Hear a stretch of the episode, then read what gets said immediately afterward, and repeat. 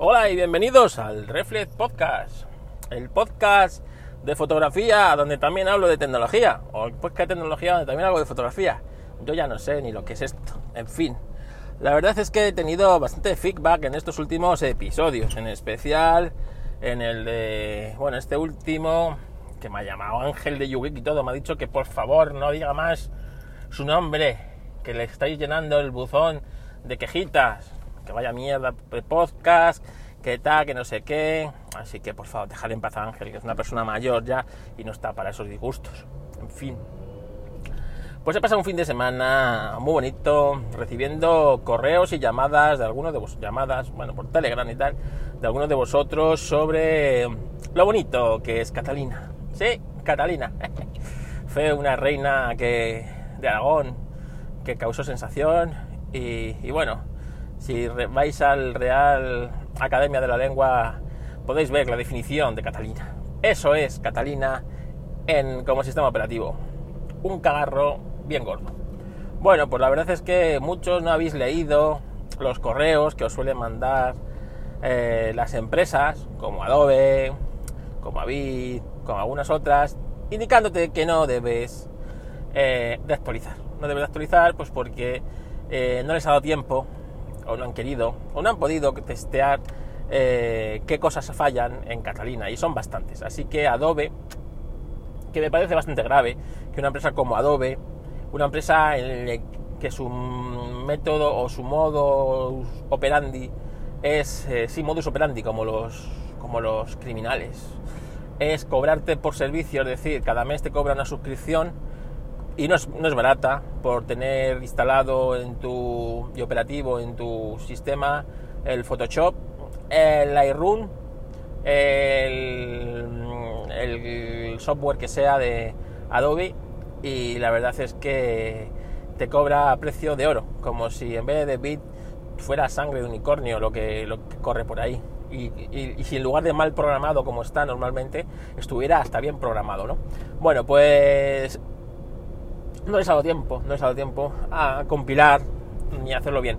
Así que recomienda no actualizar. Así que sí, por favor, tu trabajo depende de esto, no lo hagas. No lo hagas porque os vamos a encontrar, os vais a encontrar casos pues preocupantes como el de un conocido mío que se puso en contacto eh, conmigo el jueves como que había actualizado a Catalina y no le funcionaba Lightroom bien y tenía que entregar este fin de semana un trabajo.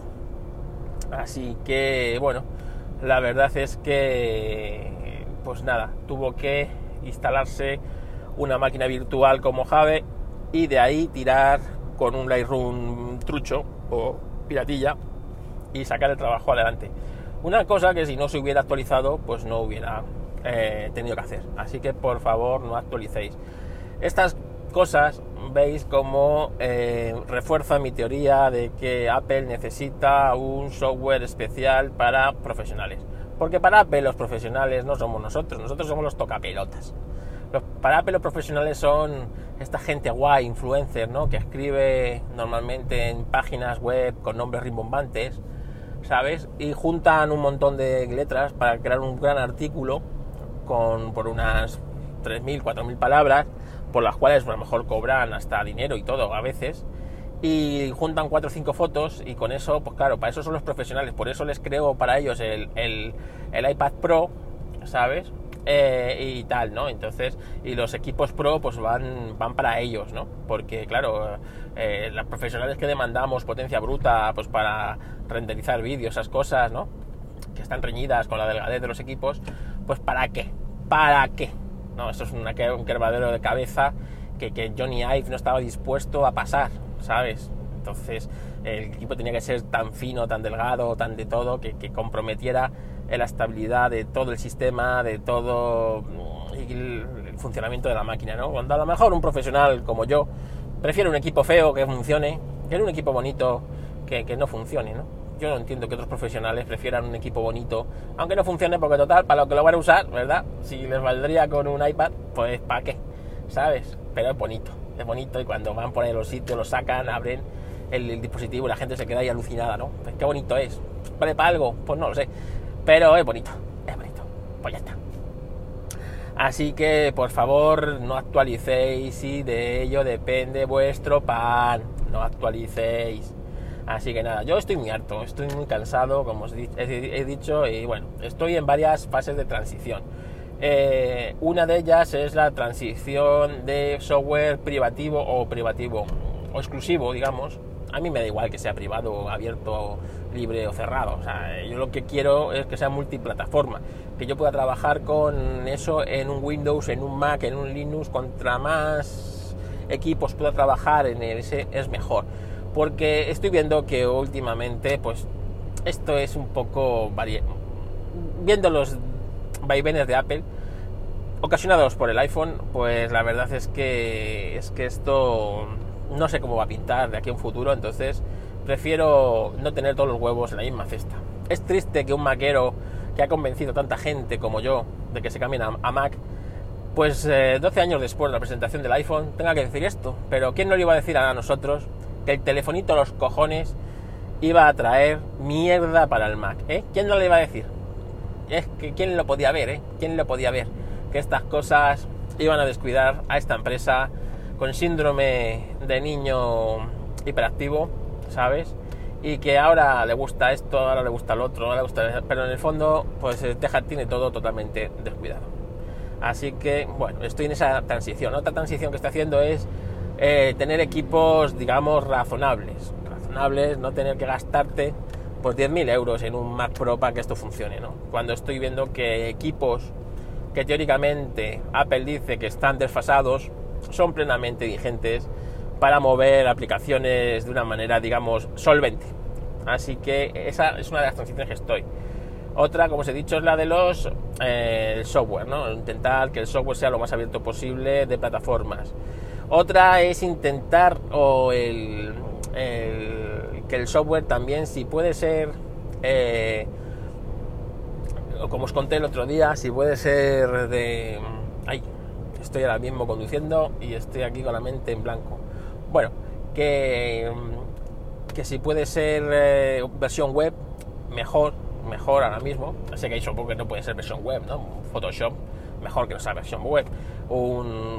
Final Cut, pues que no sea versión web, no, pero software así más pequeño, tipo notas, eh, software este que usamos, en vez de aplicaciones, como estamos viendo, que se puedan usar vía web, es, es muy útil porque te da una versatilidad que no te dan otras aplicaciones y que luego también pues eso si es eh, por totalmente descentralizada pues mejor que mejor no porque eso va a evitar que esa empresa cierre o que bueno tenga que andar siempre con historias que hemos visto todos y a que todos nos ha pasado que la empresa A de repente es comprada por la empresa B y la empresa B cierra el servicio A que es mucho peor que el, su servicio, pero como ha comprado la empresa A, pues la va a cerrar, ¿no? Y tú tienes que migrar al servicio B, que no te gusta, o buscarte otro servicio. Así que para evitar eso, eh, mejor que sean aplicaciones descentralizadas.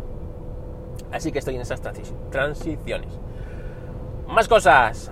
Profundidad de campo. Este fin de semana he estado practicando con la profundidad de campo. ¿Qué es la profundidad de campo? Algunos diréis, ¿qué es la profundidad de campo? Pues bueno, Apple lo llama efecto retrato. Tócate los huevos, honorato. Efecto retrato. Eh, que es cuando, bueno, el fondo está desenfocado del, del, primer objeto, del primer, bueno, de la persona que está retratando, si es un retrato, o de otro objeto que tú quieras resaltar. Esto, cuando tienes un iPhone o un teléfono móvil, pues pones efecto retrato y la inteligencia artificial del teléfono que es la que le falta al que está haciendo la foto, pues te dice cómo hacerlo. Esto cómo se consigue en fotografía normal. Fotografía normal esto se consigue jugando con la apertura del diafragma. El diafragma es esta cosita que tienen los objetivos con forma de pétalo, ¿no? Que se abren y tú ves que se abre y se cierra, que es como nuestra pupila. ¿Vale? Si la cierras, el F es más elevado. Es decir, cuando tú lo estás cerrando, pues un F20 está muy cerrada, es un, agujerito, ¿no? Por el que entra la luz. En cambio, un F1.4 es totalmente abierta, ¿no? Cada objetivo tiene su, su F.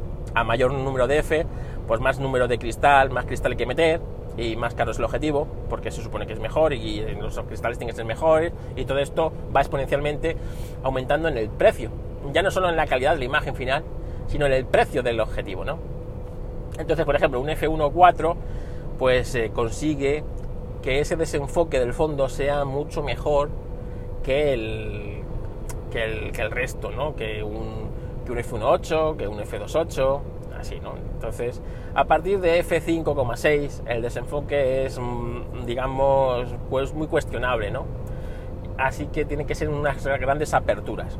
¿Esto cómo se consigue en el móvil? Cuando el móvil no tiene diafragma para abrirlo y cerrarlo, bueno, pues se consigue por software, ¿no?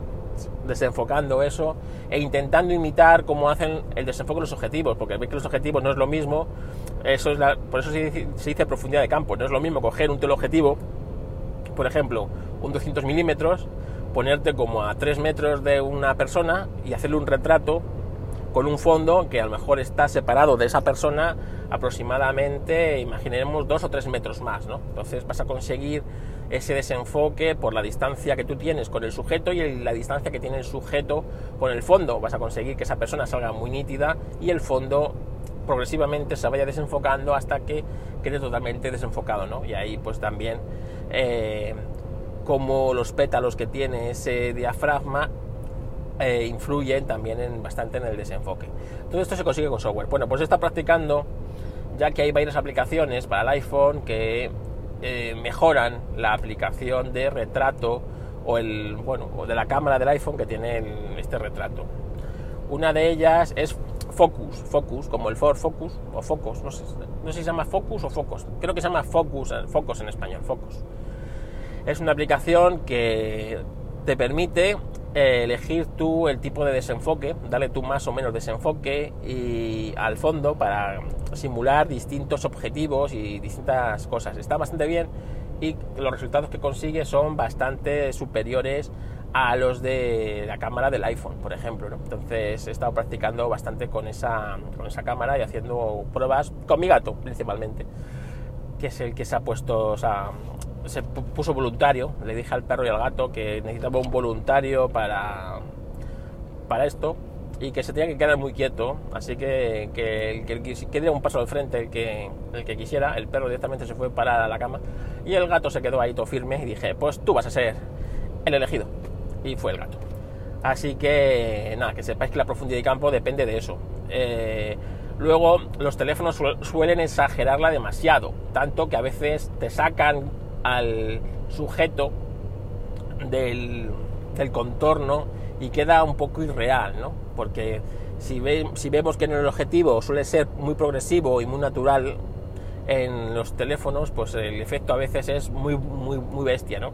Y estoy recordando una imagen que me mandó mi amigo Marjosan este, este sábado, que era la fiesta del Pilar, en el que, bueno, pues no voy a reproducir la imagen, pero estaba nuestro mi querido amigo Majosa disfrutando de la fiesta del Pilar y tenía un efecto, mm, efecto retrato, para que nos entendamos, demasiado pronunciado esa imagen y parecía que estaba como pegado sobre un fondo desenfocado, ¿no? Y le daba una sensación de, de falta de naturalidad o de una foto realmente no natural bastante considerable, ¿no? Así que, bueno, estas cosas tenéis que tenerlas en cuenta a la hora de hacer fotos profundidad de campo. Ya en algún otro episodio profundizaremos un poco más cómo jugar con la profundidad de campo para hacer que nuestras fotos sean mucho más vistosas y naturales.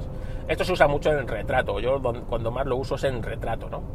Para retratar, pues eso es interesante resaltar a la persona en primer plano. Entonces, también tienes que saber jugar con esto, ¿no? Porque a veces abres mucho la apertura y resulta que le enfocas a la persona solamente un punto muy pequeño, imagina los ojos normalmente, ¿no? Y el resto luego se va desenfocando y la, incluso la persona tiene partes desenfocadas que tampoco a veces queda bien, a veces sí, a veces no. Bueno, esto es ir practicando. Así que bueno, hasta aquí el Reflex Podcast de hoy lunes. Que tengáis una bonita semana. No deis el coñazo a Ángel de Yugi con estas cosas, de verdad, que, que, que habéis sido malos mandándole... Ah, qué broma. Yo sé que me lo dijo de broma que, eso, que la culpa es suya toda, ¿eh? toda, toda, toda, toda suya y nada, que es un placer hablar con vosotros y nada, que sabéis dónde encontrarme, mi página web fotocarloscastillo.com, fotografía de boda, fotografía social, fotografía de empresa, pues fotógrafo corporativo. ¿Que queréis escuchar mi podcast de historia del motor? Historracing, que hoy hemos publicado un episodio tipo off topic, donde conoceréis un poco la historia de Historracing, aparte del proyecto de Suso, un oyente que tiene un bonito proyecto para participar con tu coche, ya sea clásico o no clásico. Venga, sin más me despido y gracias por escucharme. Hasta luego.